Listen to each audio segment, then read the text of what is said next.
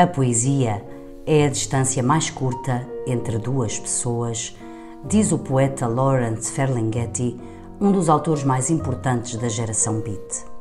Com este podcast, procuramos aproximar-nos das escolhas poéticas dos nossos convidados, esperando, desta forma, ficar mais perto deles e conhecê-los melhor. Acreditamos que o poema ensina a cair, como diz Luísa Neto Jorge, verso que usamos para dar título a este podcast sobre os poemas da vida dos nossos convidados.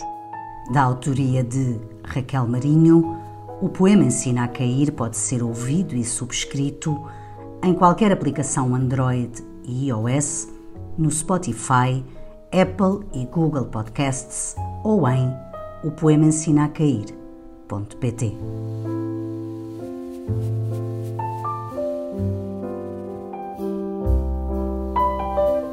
poesia, assina Paula Tavares. Em tudo o que escreve que não sejam poemas, conhecemos-la como Ana Paula Tavares. Poeta, cronista, historiadora angolana a viver em Portugal desde os anos 90, nasceu na província do Huila, sul de Angola, em 1952. Licenciou-se em História, doutorou-se em Antropologia da História pela Universidade Nova de Lisboa, tendo obtido o grau de Mestre em Literaturas Brasileiras e Literaturas Africanas de Língua Portuguesa pela Universidade de Lisboa. Publicou o primeiro livro de poesia, Ritos de Passagem aos 30 anos. Agora, 40 anos depois, acaba de reunir a poesia num livro Poesia Reunida, seguido de Água Selvagem, edição Caminho. O seu trabalho poético relaciona-se intimamente com a oralidade do seu país e explica que, não sabendo as línguas que ouviu na infância, continua a procurar aquilo que seria essa fonte primordial.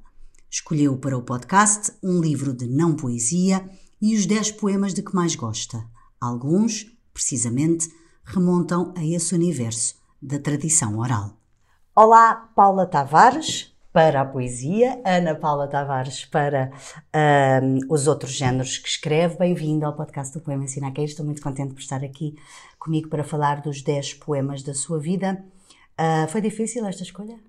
Foi porque eu sou uma leitora voraz, uhum. leio, leio muita poesia e, e, é sempre difícil quando se escolhe uh, aquilo que se exclui, porque uh, o poema e a leitura do poema tem os seus dias. Há dias em que há um poema que nos faz a vida, uhum. que nos ensina a cair como Luísa Neto Jorge nos ensinou para sempre.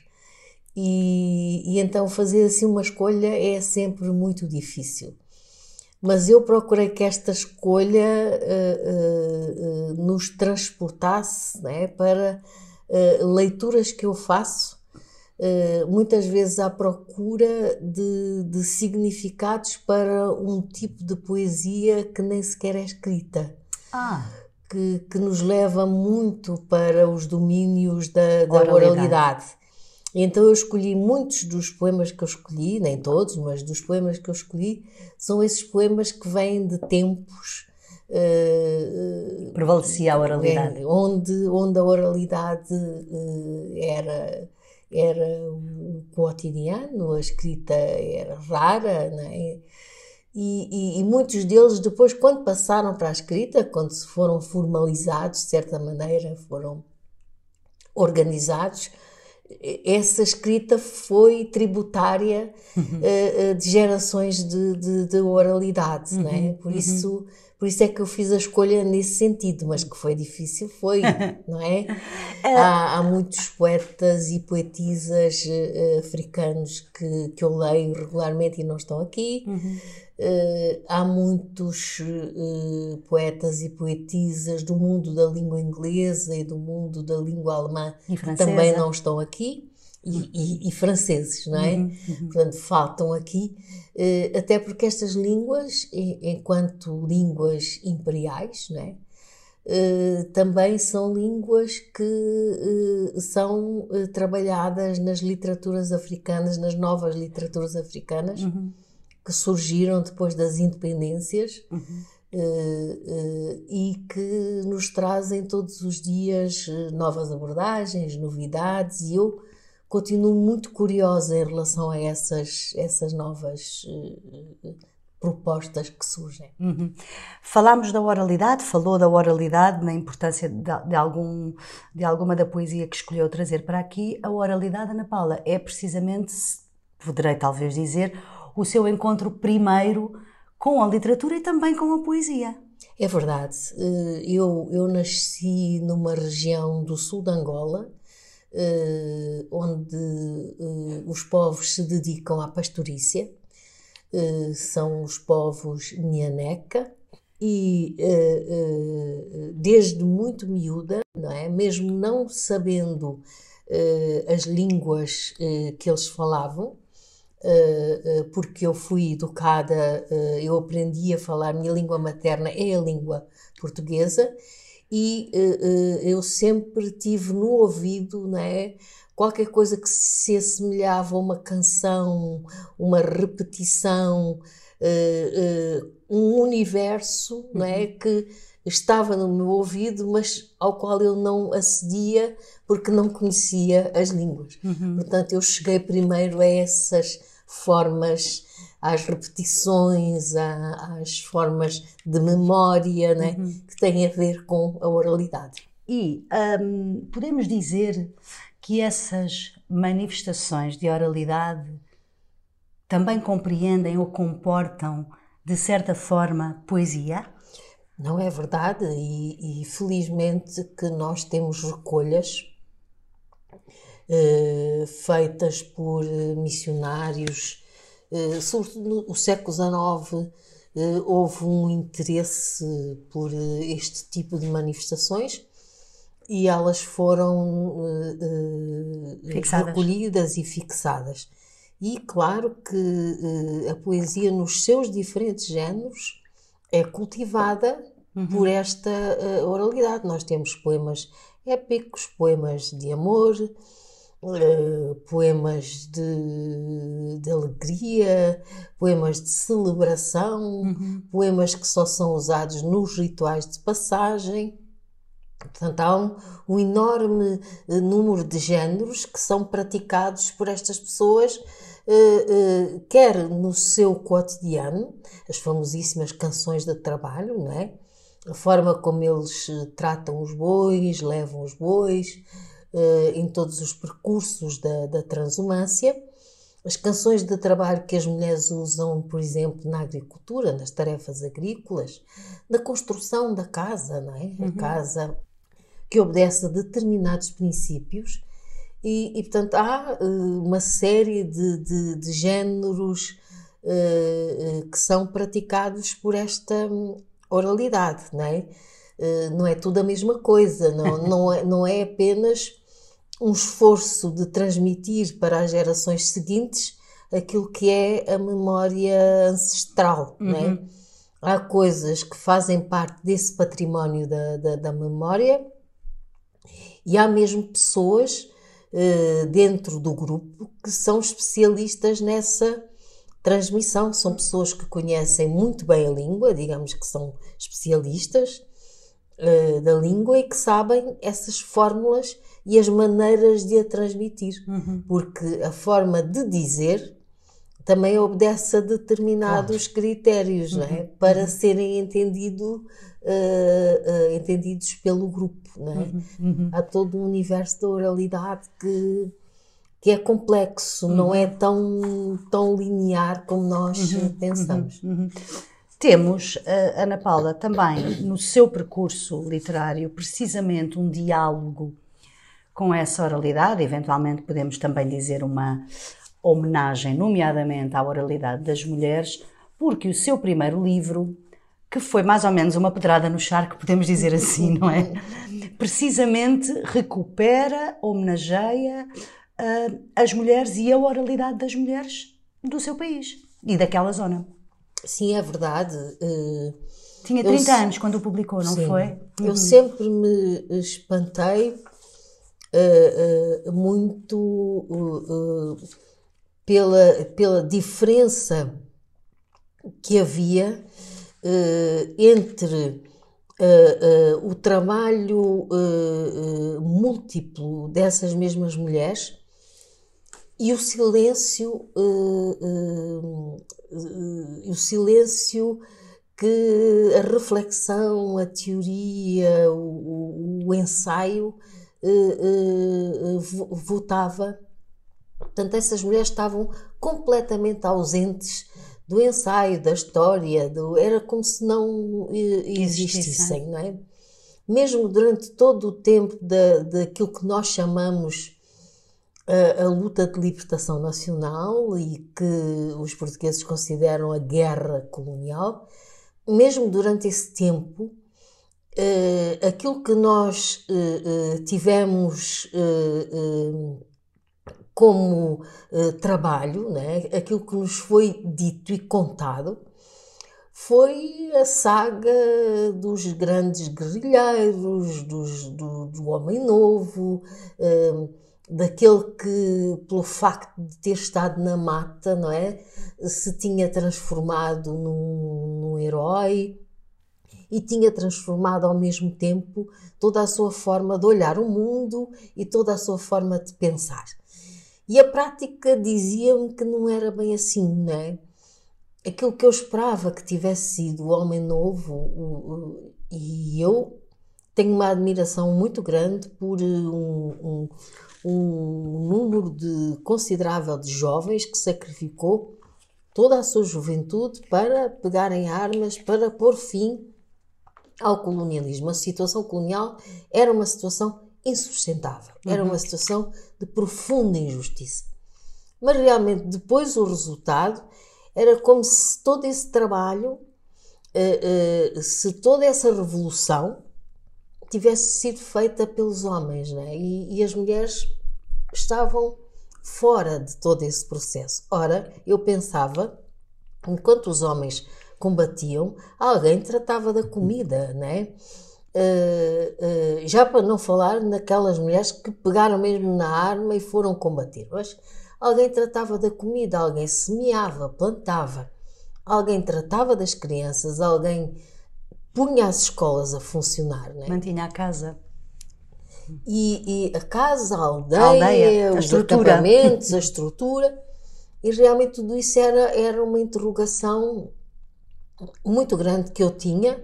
Dizia, mas Porquê? Porquê é que não se falam de, das mulheres? Isso levou-me a ir mais longe e perceber que realmente na nossa história uh, o papel das mulheres era esse, era o silêncio, né? Uhum.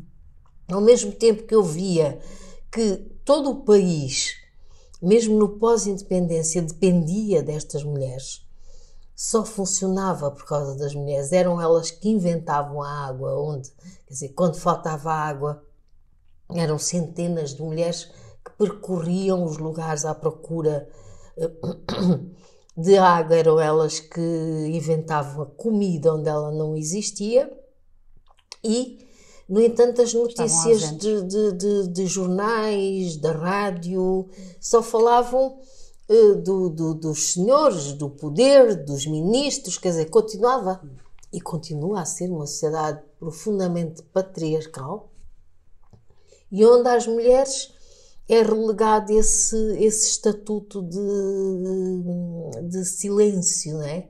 Era como se, pois, portem-se bem, né? façam o vosso trabalho e fiquem caladas, né? Isso levou-me a procurar uh, uh, até onde, de onde vinha este mesmo silêncio e a perceber que isso era uma coisa muito, muito antiga, né? Mesmo nestas sociedades de pastores e outras agropastoris e outras mais voltadas para a agricultura, eh, eram sociedades onde realmente o papel da mulher não tinha o relevo é? que eu achava que tinha. E então o que eu procurei foi eh, se eu não sei fazer de outra maneira, eu vou procurar que a poesia traga a voz destas mulheres. E é? fê-lo através uh, de metáforas que incluem precisamente a natureza, não é? Nomeadamente Sim. os frutos. Muitas vezes, muitas vezes socorri-me dos frutos, uh, muitas vezes socorri-me uh, das árvores, muitas vezes dos animais, exatamente procurando esses laços, né? procurando esses sítios onde as mulheres estavam uh, mais à vontade e podiam uh, falar, porque uhum. rapidamente me dei conta que havia um espaço que era delas, não é? Embora não, não fosse reconhecido enquanto tal, mas era um espaço delas, era um espaço onde eram elas que organizavam uh, tudo, né? Permanece, Ana Paula, o espaço delas? Uh, permanece. Não quer dizer que seja reconhecido até hoje, até aos nossos dias, mas permanece o espaço delas, né? Mesmo se nós nos afastamos dessas sociedades de pastores e nos concentramos mais nas grandes cidades, que se transformaram de, de forma violenta uh, uh, no pós-guerra, depois das muitas guerras civis que nós tivemos uh, no país. As cidades transformaram-se em grandes megalópolis, né, onde vivem milhões de pessoas, mas continuam a, a, a depender do trabalho dessas mulheres. Né?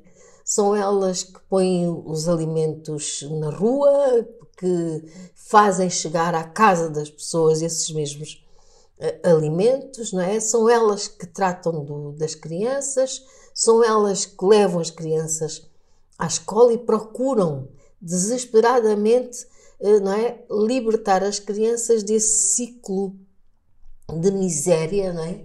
Uh, que ainda permanece, infelizmente, nas, uhum. nossas, nas nossas terras, não é? Este primeiro livro, como eu dizia há pouco, foi uma pedrada no charco na literatura angolana.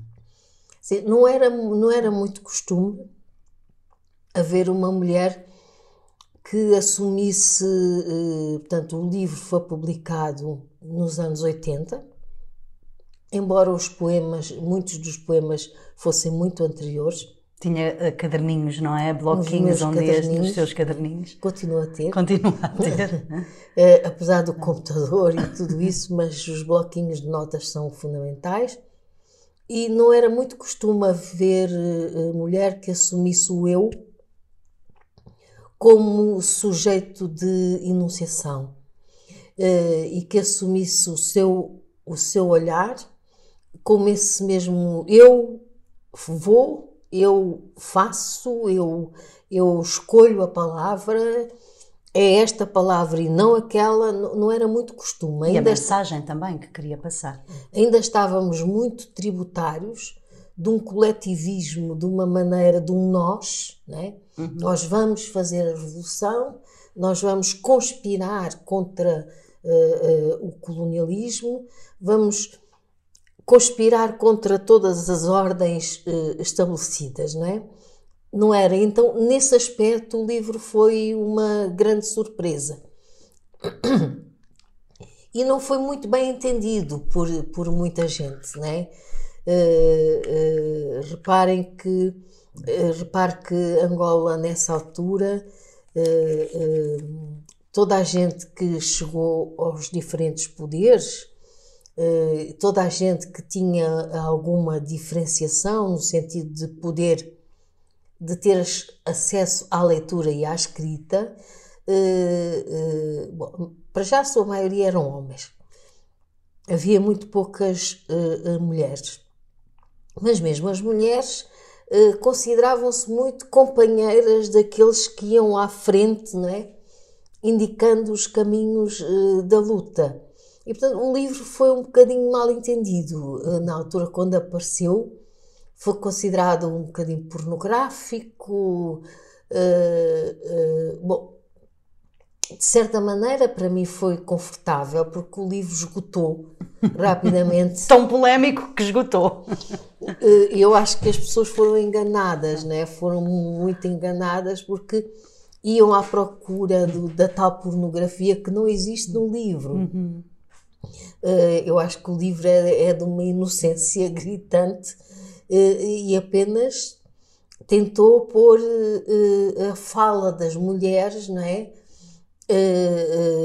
A, um, a um mesmo num nível em que pudesse ser finalmente escutada, finalmente um, entendida, não é? Mas uhum.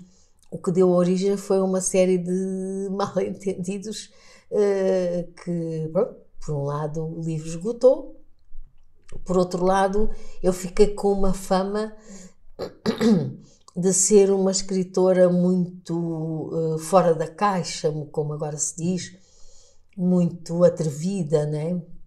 O que não era de todo a minha intenção. intenção. Não era, não. Mas permaneceu esse, uh, essa vontade, não é? Esse, esse espírito de missão, não sei se podemos dizer assim, de dar voz a determinadas, eu nem diria só às mulheres, mas de dar voz a determinadas situações que Ana Paula considerava que necessitavam precisamente de ter uh, palco, uh, foco, uh, destaque. Ou seja, apesar dessa polémica inicial e dessa eventual etiqueta que lhe colaram de ser umas, uma escritora fora da caixa, não foi isso que a impediu de continuar a fazer o que queria fazer. Não, de maneira nenhuma, porque eu, eu respeito muito aquilo que sou capaz de fazer e eu só sei dizer de uma certa uh, maneira. Portanto, encontrar essas formas de dizer continuam a ser uh, uh, continuam a ser o meu a minha ordem a ordem natural das coisas continua a ser essa ou digo assim ou calo-me porque só sei dizer dessa mesma maneira e continua à procura. Continua à procura dessas falas uh, uh, das mulheres, continua à procura uh, de uma certa inquietação que eu vejo nas gerações mais jovens, sobretudo uhum. à medida em que eu me afasto por questões de idade dessa, dessa juventude uh, uh, continuo a tentar aprender com eles uh, essa inquietação e revolta de verem um país não resolvido, de verem um país injusto, de verem um país onde eles não têm a certeza do futuro, não têm certezas sobre, sobre o futuro mesmo assim têm a coragem de dizer isso. Uhum. E isso é, é, é, uma coisa que me, me eh, espanta muito, não é? E que faz com que eu uh, tente uh, uh, ouvi-los, aprender com eles e a partir daí construir as minhas falas, não é? dentro dessa, dessa, desse mesmo universo. Isto é, eu não pretendo, em velha, falar à maneira dos jovens. Isso é uma coisa que eu nunca fiz, acho de mau gosto falar à maneira dos jovens ou, ou falar à maneira das mulheres. Uh, ou ser, ser eu né, que assumo essa voz. Essa voz. Não, não me considero capaz nem preparada uh, para dar voz não é, àquilo que são múltiplas vozes.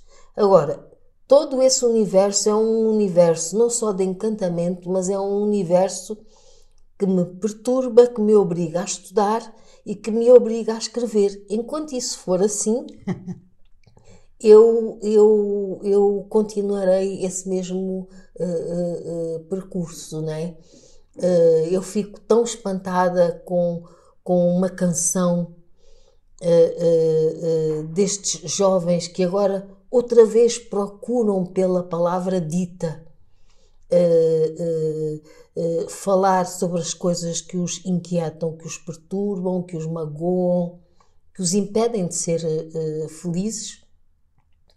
Como continuo tão sensível àquelas palavras que vêm do antigamente e que foram registadas por padres às vezes até mal registadas, não é? Uh, uma vez que havia ali uma espécie de censura. Uhum. Uh, portanto, esses padres foram padres uh, iniciados nas línguas, eles aprenderam as línguas, mas muitas vezes fizeram uma tradução desses poemas, dessas formas simples, como os provérbios, etc., uh, dando-lhes uma, um, uma outra uh, roupagem. Diz, uma outra roupagem, burilando aquilo que saía, não é? Um pouco da norma. E eu procuro, não sabendo as línguas, procuro encontrar aquilo que seria a fonte inicial, uhum. não é? Uhum. Procuro uh, devolver à fonte inicial uh, uh, esse, esse trabalho, que eu considero um trabalho notável. Ainda bem que nós temos esse arquivo, que podemos socorrer-nos desse arquivo, feito sobretudo no século XIX, mas há coisas que aparecem às vezes perdidas em documentos do século XVII, século XVIII, uh, mas no século XIX é que houve padres que procuraram de certa maneira sistematizar este mesmo conhecimento. E isso são fontes inestimáveis não é? Uh, uh, da nossa própria uh, memória, da memória enquanto povos. Não é? Uhum. Agora, claro que há ali um, uma forma de burilar as coisas de maneira a quase santificar, não é? coisas que às vezes são muito a pedra, são rugosas, cruas. são cruas, não é? E, e portanto, há. Eu procurei. A pedra. A pedra, né? Fui à procura. Pois todos nós temos a nossa pedra no meio do caminho, e eu fui à procura dessa, dessa mesma rugosidade. Muitas vezes, em, em trabalhos que eu fiz para a história de Angola, uma vez que trabalhei muito tempo nisso, eh, eh, ao mesmo tempo que fazia o trabalho de investigação, sempre que estava no, campo e junto a essas populações, muitas vezes as confrontei com as inúmeras versões, com as inúmeras traduções que existiam desses poemas primeiros, não é? E, e muitas vezes eles me disseram não, não é bem assim, não é bem assim, não é? É mais assim. e depois restou-me esse caminho de procurar entre uma versão e outra a versão poética, não é? Que também não, não é verdade, não, não é. Não, eu, eu tenho a certeza que em muitas, muitas vezes traí esse princípio primeiro de, dessa forma de dizer, não é? Mas também a poesia, na forma moderna como ela é escrita, não é? Não, não, é, não descreve a pedra, não é? Uhum. Burila a pedra, trabalha, uh, lima, uh, escolhe uma palavra em detrimento de outra, não é? Uhum. E portanto eu, eu considero que também fiz alguns, uh, alguns disparates, também, também traí esse espírito primevo dessas formulações que se destinavam a cumprir outros destinos que não o que a poesia agora. Uh, uh, os caminhos para, os quais a poesia me leva neste momento.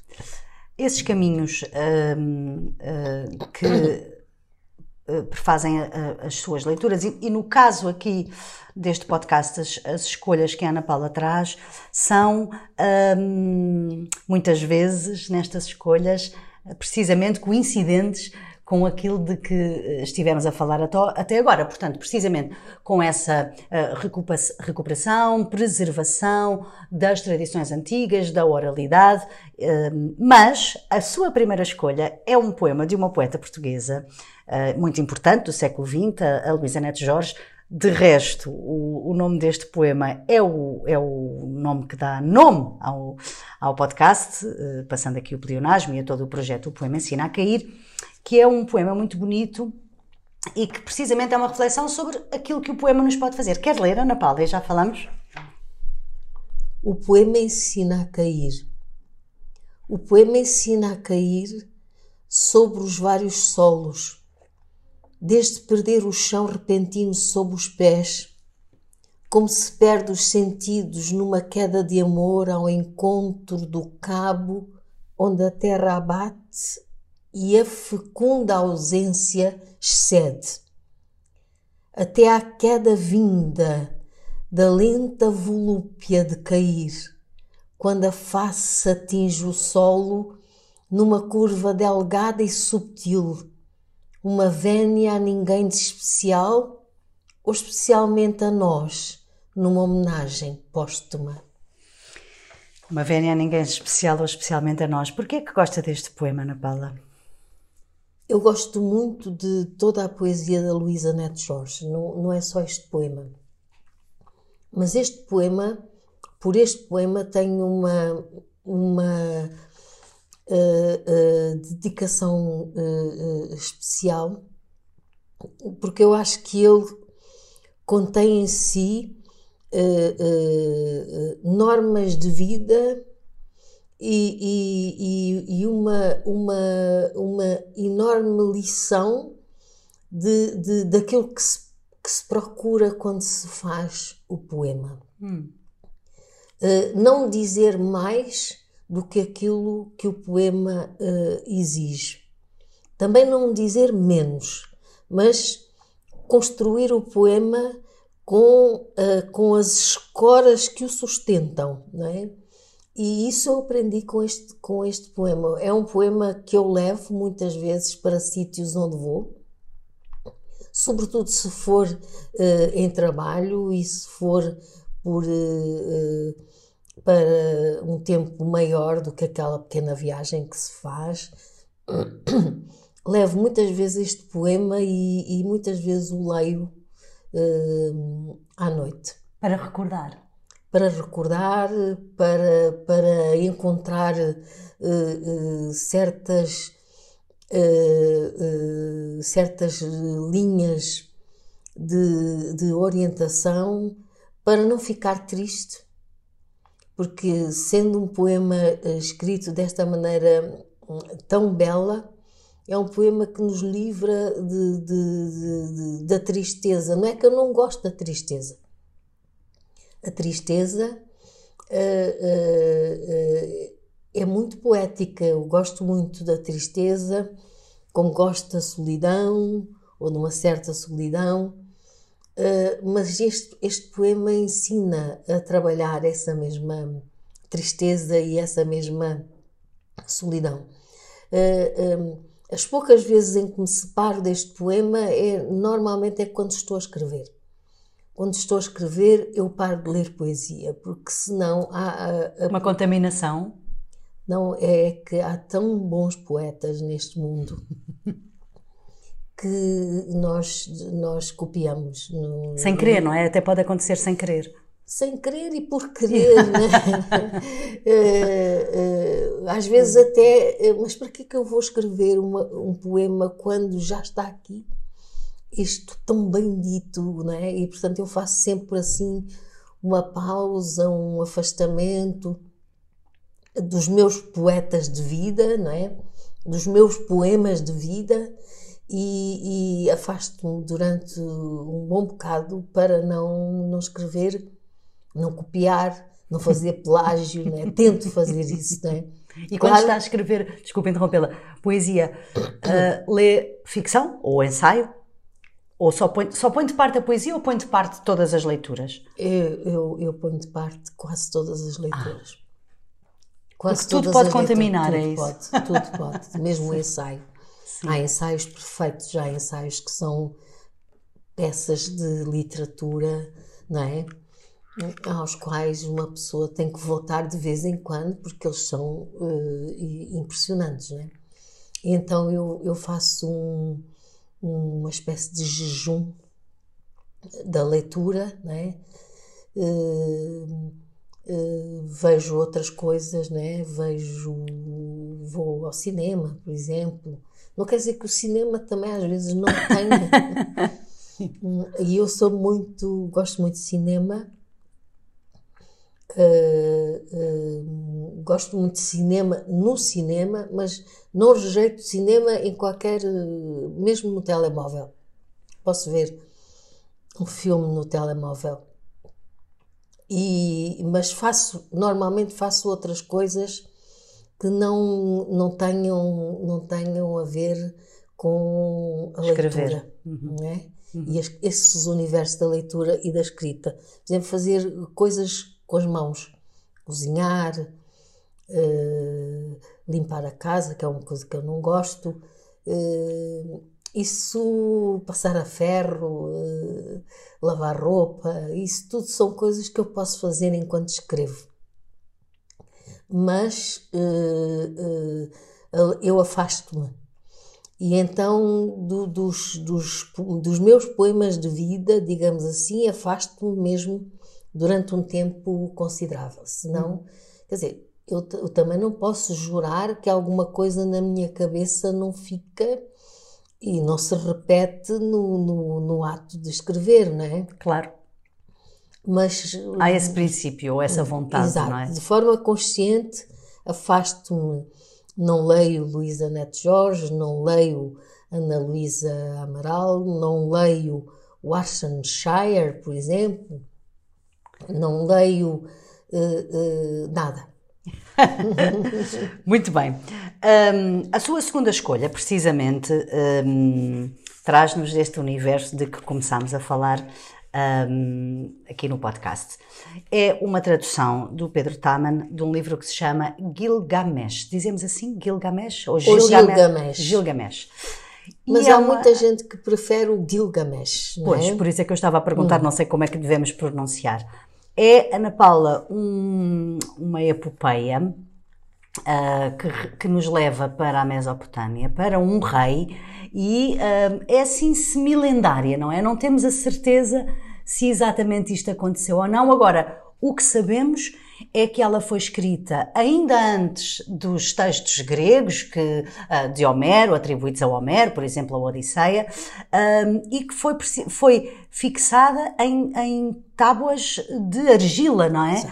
E que depois foi descoberta mais tarde e alguém recuperou o texto e o trouxe até nós. Uh, eu não sei se quer ler um bocadinho, não sei se. Que podemos escolher alguma, alguma parte para Ana Paula ler, talvez até logo aqui o, o, o início, não é? Rei de Uruk, Gilgamesh, rei de Uruk. Proclamarei ao mundo os feitos de Gilgamesh. Foi ele o homem de quem todas as coisas foram conhecidas. Foi ele o rei que conheceu os países do mundo. Ele era sábio, viu os mistérios e conheceu as coisas secretas transmitiu-nos uma história dos dias do dilúvio. Fez uma longa viagem, conheceu o cansaço, esgotou-se em trabalhos e, ao regressar, descansou e gravou numa pedra toda a história. Quando os deuses criaram Gilgamesh, deram-lhe um corpo perfeito. Shamash, o glorioso sol, dotou de beleza Haddad, o deus da tempestade, dotou de coragem. Os grandes deuses fizeram perfeita a sua beleza, que ultrapassava todas as outras e que aterrava como um grande touro selvagem. Dois terços o fizeram Deus e um terço humano. Em Uruk, ele construiu muralhas, uma grande fortaleza, e o bendito templo Eana para Ana, o deus do firmamento, e para Istar, a deusa do amor. Tão bonito, lê tão bem, Ana Paula. Um, este local, podemos dizer, Uruk, situa-se no que hoje conhecemos como Iraque e este local foi a 200 e tal quilómetros de Bagdá, só para situar uh, as pessoas. Então, porquê é que nos trouxe esta epopeia e porquê é que gosta dela? Eu, eu uh, fiz história uh, num, num acidente de percurso, porque andava, andava no liceu e, e naquela altura, na minha época, já sou muito velha, na minha época eu acho que a expectativa, o horizonte de expectativa dos pais e das pessoas que nos criavam era ok, ela uh, quer estudar, gosta de estudar, fizeram o liceu, depois casa, arranja um marido e, portanto, o meu destino estava traçado. traçado. E eu sempre gostei de contrariar o destino. Portanto, quando as pessoas que me criaram deram conta, eu estava matriculada na faculdade, eh, com uma bolsa de estudos dada pela, eh, pela faculdade, para não haver impedimentos de espécie nenhuma a continuar a minha vida. Como naquela altura, no Lubango, minha terra, não havia uh, letras, porque foi uma altura nos anos 70 em que se abriu, se criou ainda em tempo colonial, se criou a Universidade de Luanda e eles chamavam-se Universidade de Luanda com três polos distintos. Hum, no Lubango, minha terra, hum, havia história, geografia, românicas, que era assim que se chamava na altura o curso, e matemáticas. Hum, no Ambo, que é no centro do país, havia silvicultura e agronomia, portanto, duas faculdades, e em Luanda estariam todas as engenharias, a medicina, a economia. Uh, uh, portanto, foi uma, uma, uma, espécie de. Mas isto já há anos. Portanto, os estudos gerais foram criados em 1968 e depois transformados em Universidade de Luanda pouco tempo depois. Portanto, eu entrei para a História e realmente, eh, claro que o programa de história dessa altura era um programa virado para a história de Portugal. Nós tínhamos várias cadeiras de história de Portugal e todo ele virado para a chamada cultura ocidental. O que quer que isso seja, não é? E também nós não tínhamos, na época, aos 17, 18 anos, a grande capacidade de perceber eh, de forma muito lúcida o que era isso eh, da cultura ocidental e em que pessoas nos estavam a transformar, não é? Nos, uhum. De certa maneira, nos defensores desse ocidentalismo e nos defensores uh, uh, da perpetuação, não é? Da situação uh, enquanto ela estava, que era a situação colonial. Eu acho que esse, essa atitude de, de fundar as universidades era, de certa maneira, para criar uma pequena elite, mais ou menos africana, ou com maior ou menor pertença de africanos, embora houvesse muito poucos, muito poucos africanos, a maioria dos estudantes eram filhos de colonos, né? mas era no fundo para criar essa mesma elite que, como as coisas, eh, portanto, a, a guerra, a luta de libertação nacional já tinha começado em 61 e, portanto, era uma forma de tentar eh, mudar eh, o regime, suavizar um pouco uh, o regime. Mas essas coisas escapam sempre às mãos dos decisores, não é?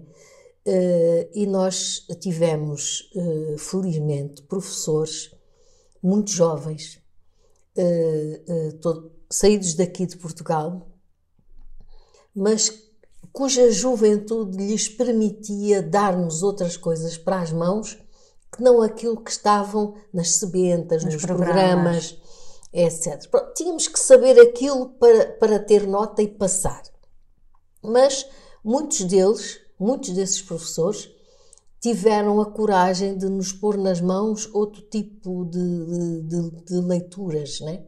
Portanto, o universo da leitura foi, de certa maneira, aberto um, para quem queria. Quer dizer, também não obrigaram ninguém, mas quem estava ávido de conhecer coisas novas abriu-se.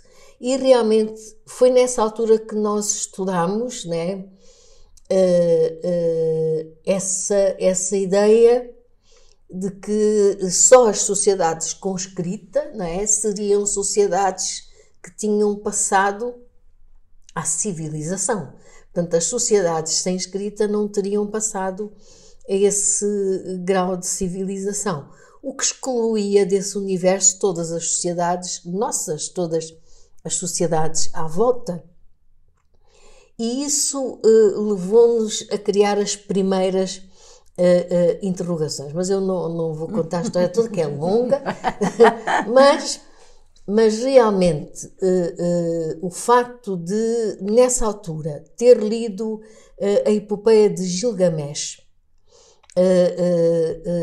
nessa época, ainda não, ainda não na tradução de Pedro Tamen, a primeira vez que eu li foi numa versão francesa, não havia a tradução de Pedro Tamen, eu cheguei mais tarde, mas realmente há aqui uma, uma, uma dualidade entre o universo da oralidade e o universo da escrita, uhum. o facto de uh, Gilgamesh ter tido a necessidade de gravar em pedra, uhum. não é? Toda a sua história e toda a sua história, o facto de ele ter sido um, um homem do poder, um homem da perfeição, e de como é que essa perfeição é posta em causa pelo seu duplo, não é? Uhum. Sim, porque criam um duplo precisamente Exato. por ele ter um feitio, vamos dizer, Exato. assim, austero em é? demasia, e criam um duplo a partir do barro, não é? Exatamente, uhum. não é? Os deuses criam um duplo a partir do barro. E tudo isso, não é?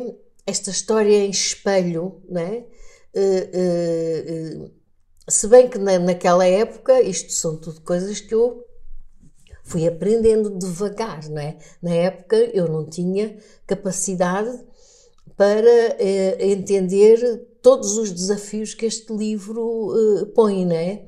Mas felizmente tive eh, eh grandes professores que nos ensinavam a pensar, nos ensinavam que para lá daquilo que estava escrito havia um universo ao qual se podia aceder uh, uh, pensando, pensando sobre ele, uh, interrogando-nos sobre ele. Por isso é também um livro do qual eu não gosto de estar separada. Ah, é? mantém, mantém perto. Ah, que perto, volta e meia leio, porque eu acho que é um livro que tem tudo: o segredo das viagens, uhum. o facto de ele ter percorrido uh, uh, meio mundo para se. Meio mundo, entendendo meio mundo, aquele meio mundo. aquele meio mundo, sim. Uh, para se encontrar a si próprio. e o facto de toda esta história me resituar, não é, em história, em histórias de regiões que são tão importantes para nós. Uhum. E, sim, e ao mesmo tempo diferentes, não é? Diferentes da nossa também, da não é? Porque é importante por isso também, Exatamente. não é? Diferentes da nossa, uh, mas quer dizer, foi, uh, o ponto de partida foi essa relação entre oralidade e escrita, foi essa a questão do poder, uhum. não é? Uhum. A, a, questão do, do eu e o outro, não é? Uh, que outro para nós, não é? Nós que vivíamos ali a ser preparados para ser, para perpetuar uma, uma situação, não é? E que não olhávamos o que estava, o que estava, uh, uh, o que se estava a passar à volta, o que uhum. é que se passava com o nosso semelhante. Exatamente, uhum. não é? É uma é uma proposta bem interessante. Eu li este livro, devo confessar-lhe, Ana Paula, para a conversa consigo, não tinha lido ainda. Descobri esta edição na tradução do Pedro Taman, como a Ana Paula sugere, que é uma edição vega. Não creio que haja assim tantos disponíveis, mas dizia-me há pouco, se as pessoas quiserem encontrar, há uma tradução também da Serial Alvin, não é? Portanto, eventualmente estará uh, mais disponível. A sua terceira escolha, Eugénia de Andrade. uh, e é um, é um poema que se chama Ode a Guilherme Apollinaire e Eugénia de Andrade, homenagem e outros epitáfios, 1974. Vou ler, pode ser? No meio dos anjos desembarcados em Marselha, nas margens do Sena, ao ouvido de Marie, os olhos ardidos de ternura, leio os teus versos sem piedade de ti. Leio os teus versos neste outono breve, onde passeiam lentos com a água Lu e Otomar. A esperança é ainda violenta, mas estamos cansados de esperar. Leio os teus versos no cemitério onde as crianças indiferentes brincam à roda da tua sepultura e choro ao lado de Madeleine, órfão de ti, órfão de aventura.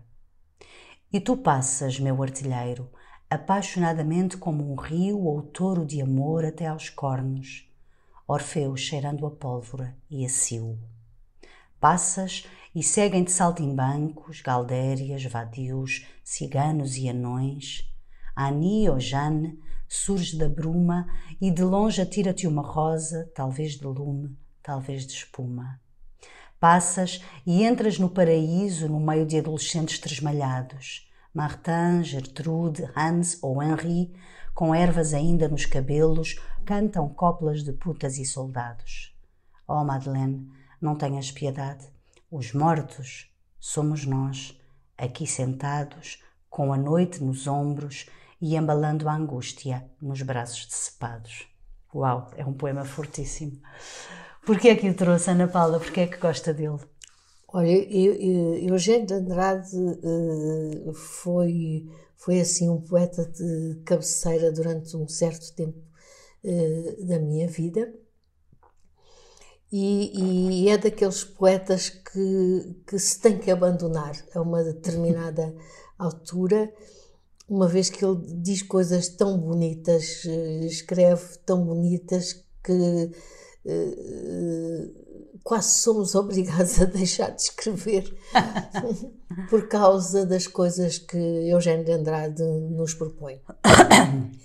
E, portanto, eu fui uma fervorosa leitora de Eugênio Andrade e depois afastei-me. Afastei-me, mas esse poema sobrevive. E é muito engraçado porque eu não sei poemas de cor. Eh, não, não, nunca fiz esforço para decorar. Embora durante os tempos da, da universidade eh, fizesse teatro e tínhamos um grupo de, de poesia e dizíamos muitos poemas. E nessa altura tínhamos que decorar os poemas e decorar as falas e dizer, mas eu não faço esforço nenhum para decorar porque eu gosto da leitura, assim pegar no papel e ler, uhum. ler em voz alta.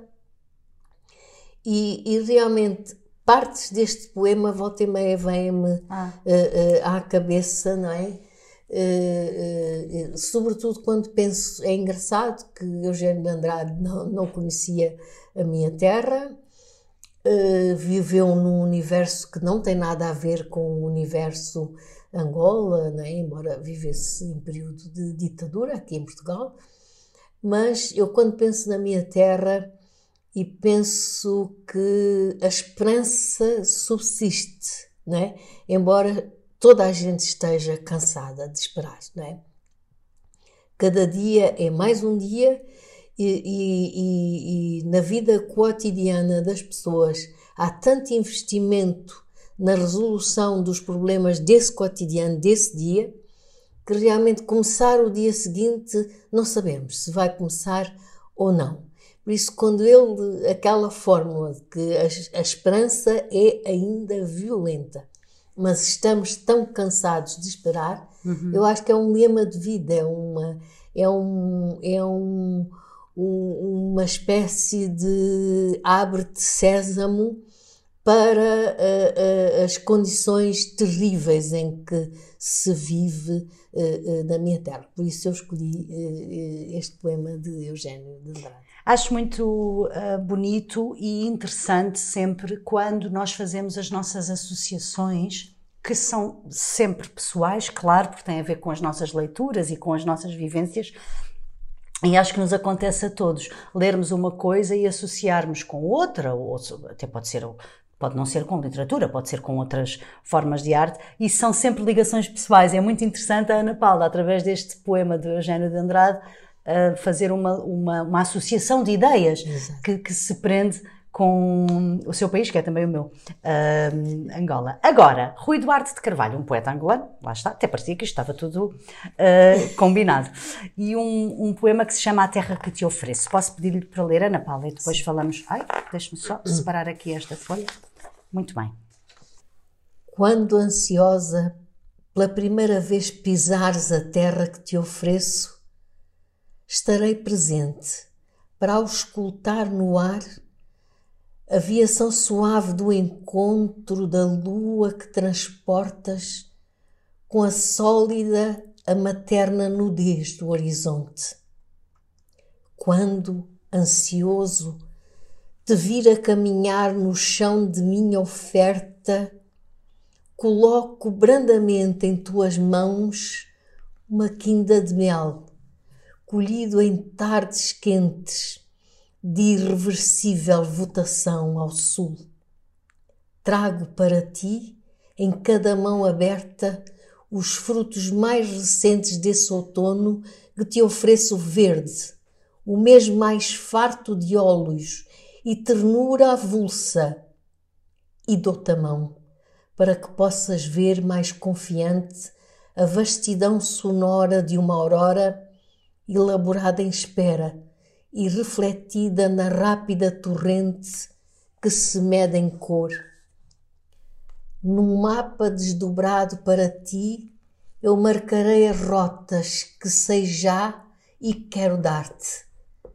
O deslizar de um gesto, a esteira fumegante de um archote aceso, um tracejar vermelho de pés nus, um corredor aberto na savana, um navegável mar de plasma quente. Bonito. Porquê é que gosta deste poema, Ana Paula? Bom, uh, Rui Duarte de Carvalho é realmente um, um poeta maior, eu acho, uh, uh, do universo da poesia angolana. E eu, eu, eu, podia ter, ter trazido outros, mas realmente é em Rui Duarte que eu encontro sempre esta vocação de sul que também me conduz uh, uh, a vida, não é? Eu sou sempre uma mulher de sul, uh, onde quer que eu me encontre, eu estou voltada para sul. E, e, e, gosto sempre de, de, de, de me situar aí nesse, nesse, nessa imensidão né? num sul que tem, contém em si outros tantos, uh, outras tantas formas de sul, né? Uh, porque uh, dizer assim o sul de Angola, dizer o sul do continente africano, são coisas muito, muito vagas. Mas é, é verdade que Rui Duarte consegue, a partir dos seus escritos, a partir da sua poesia, estabelecer quase matematicamente onde começa esse sul, onde eu me situo, onde, para onde eu caminho sempre e, e, de onde se constrói todo o universo poético que faz, faz a minha vida, que, que constrói eh, a minha vida. Realmente eu considero que Rui foi uh, uh, aquele que percebeu melhor esse mesmo Sul uh, e percebeu com, com, com quantas palavras se podia dizer esse mesmo, esse mesmo universo. Que bonito. Fica aqui esta proposta para as pessoas lerem uh, não só este poema, como a poesia uh, de Rui Duarte de Carvalho. E vamos agora de Angola para o Brasil, para um poeta uh, que eu sei, Ana Paula gosta muito e eu também, sabe porquê? Porque esteve cá já no podcast do Bonde Jaqui, que é um grande fã do Manuel de Barros e que contou até uma história uh, uh, dizendo que foi a Ana Paula que lhe o sugeriu e que até lhe disse que ele devia ter o Manuel de Barros sempre por perto, conselho que ele seguiu. o que é muito interessante, porque de facto este, este poeta do Mato Grosso do Sul do Brasil, que não morreu assim há tantos anos, tem uma poesia que nos convoca para um universo uh, diferente, no sentido em que é inocente, ao mesmo tempo brinca com as palavras. Uh, ele tem até aquela ideia, não sei se está neste, que é que a Ana Paula traz, que é a ah, palavra para chegar no grau tem de, no grau tem de ser brinquedo, não é? Usada Exato. como brinquedo. Portanto, ele faz uma série de, de propostas interessantes. Eu vou ler este livro, o livro sobre nada, que, bem, há, há muitas reflexões aqui, aqui dentro, mas então diz assim: é mais fácil fazer da tolice um regalo do que da sensatez. Tudo que não invento é falso. Há muitas maneiras sérias de não dizer nada, mas só a poesia é verdadeira. Tem mais presença em mim o que me falta. Melhor jeito que achei para me conhecer foi fazendo o contrário. Sou muito preparado de conflitos. Não pode haver ausência de boca nas palavras, nenhuma fique desamparada do ser que a revelou. O meu amanhecer vai ser de noite. Melhor que nomear é eludir, verso não precisa dar noção.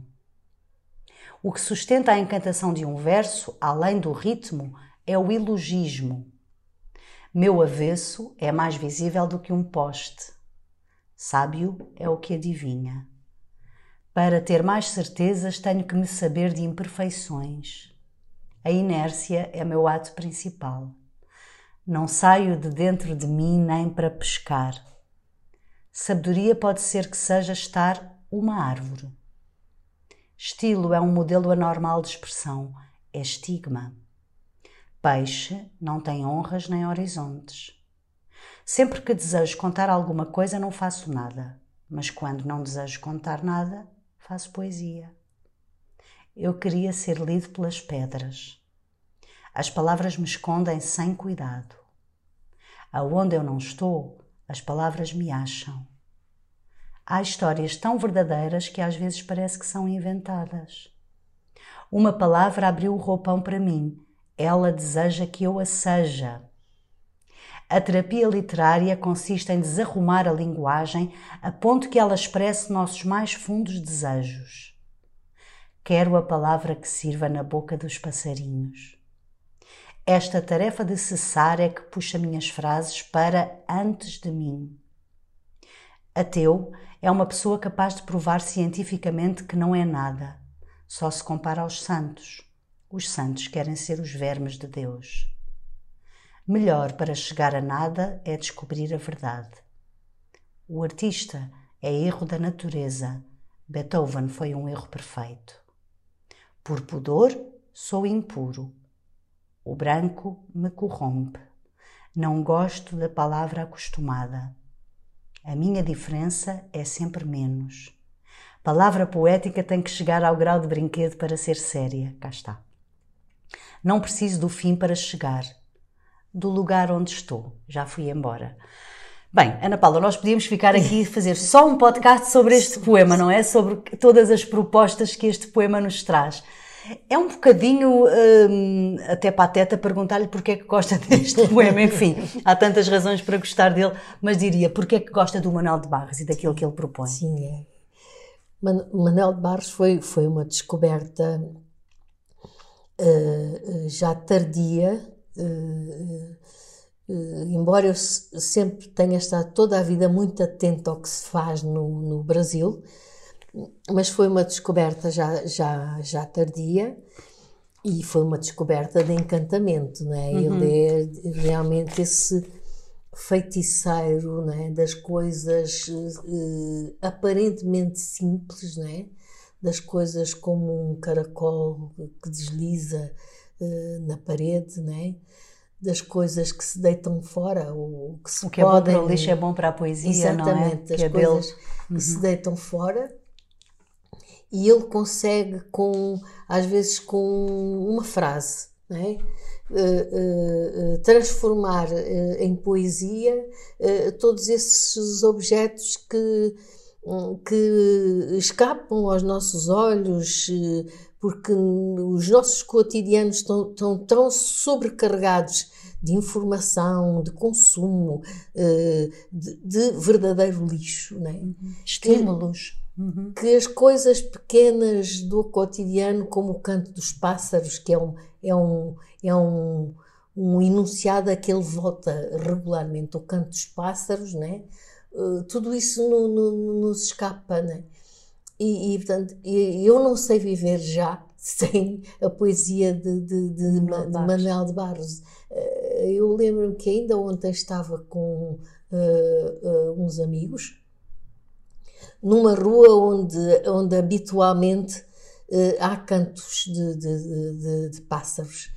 E, e, de repente um, um, a amiga diz há um silêncio estranho aqui, estou a sentir, uh, uh, estou a sentir falta de qualquer coisa. E eu disse, já sei, faltam os pássaros. Porque realmente quando nós vamos àquela rua há sempre pelo menos uma rola, alguns outros pássaros, né? E aquilo faz parte daquela rua, né? Mesmo no meio desta cidade desorganizada, cheia de barulhos, cheia de carros, aviões, etc., uh, há possibilidade naquela rua de descobrir aquela rola. Uhum. E quando ela não está, sentimos falta. Uhum. Manuel Barros é um bocado isso para mim, quer dizer, é, é, é quando eu estou numa numa voragem deste cotidiano, tantas coisas para fazer, tantas coisas que eh, programámos fazer e não conseguimos cumprir eh, eh, eh datas, eh, eh, tudo, tudo, realmente há um momento de pensar na rola que não canta, no caderno novo que onde devia ter escrito o primeiro o primeiro poema do ano. Já escreveu? Estamos a gravar no início de janeiro na primeira semana de janeiro. Já escreveu algum poema? aí quer dizer poema não. Há, há umas notas já escritas que eh, poderão vir a dar qualquer coisa, mas não quer dizer, não quer ter a certeza, é isso, não quer garantir. Não, nunca, nunca tenho certezas antes do poema sair da gaveta, né? E isto ainda são muitas uh, notas que por acaso uh, uh, no dia 1 tomei algumas notas e portanto não sei o que é que aquilo vai dar.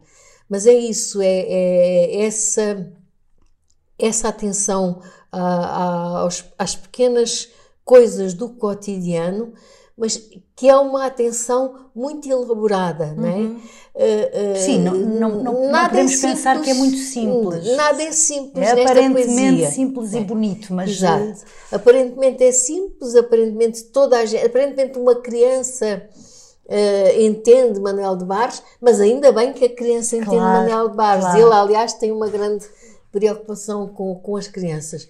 E nada, é um universo uh, uh, filosófico extremamente elaborado que nos põe a pensar sobre nós próprios, a nossa relação com o mundo, o mundo que está em, em grande desagregação com essas uh, guerras uh, que não podemos entender, não conseguimos entender, com as mortes diárias.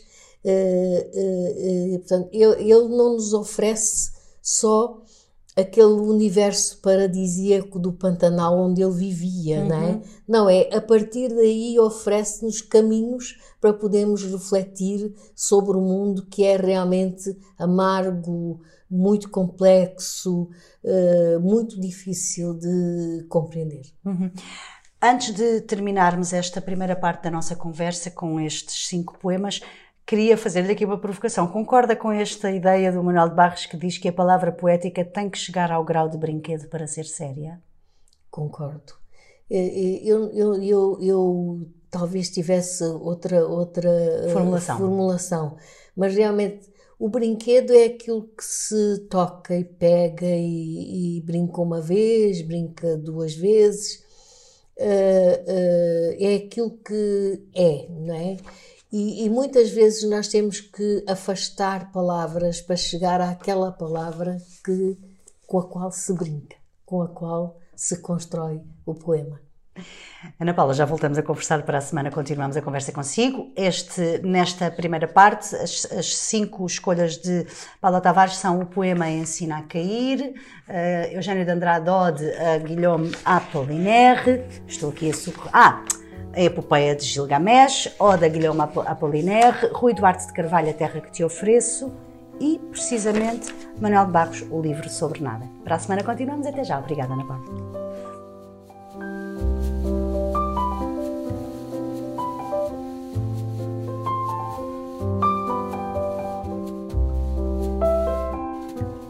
Este episódio teve autoria de Raquel Marinho, música de Mário Lajinha e design de Joana Batista.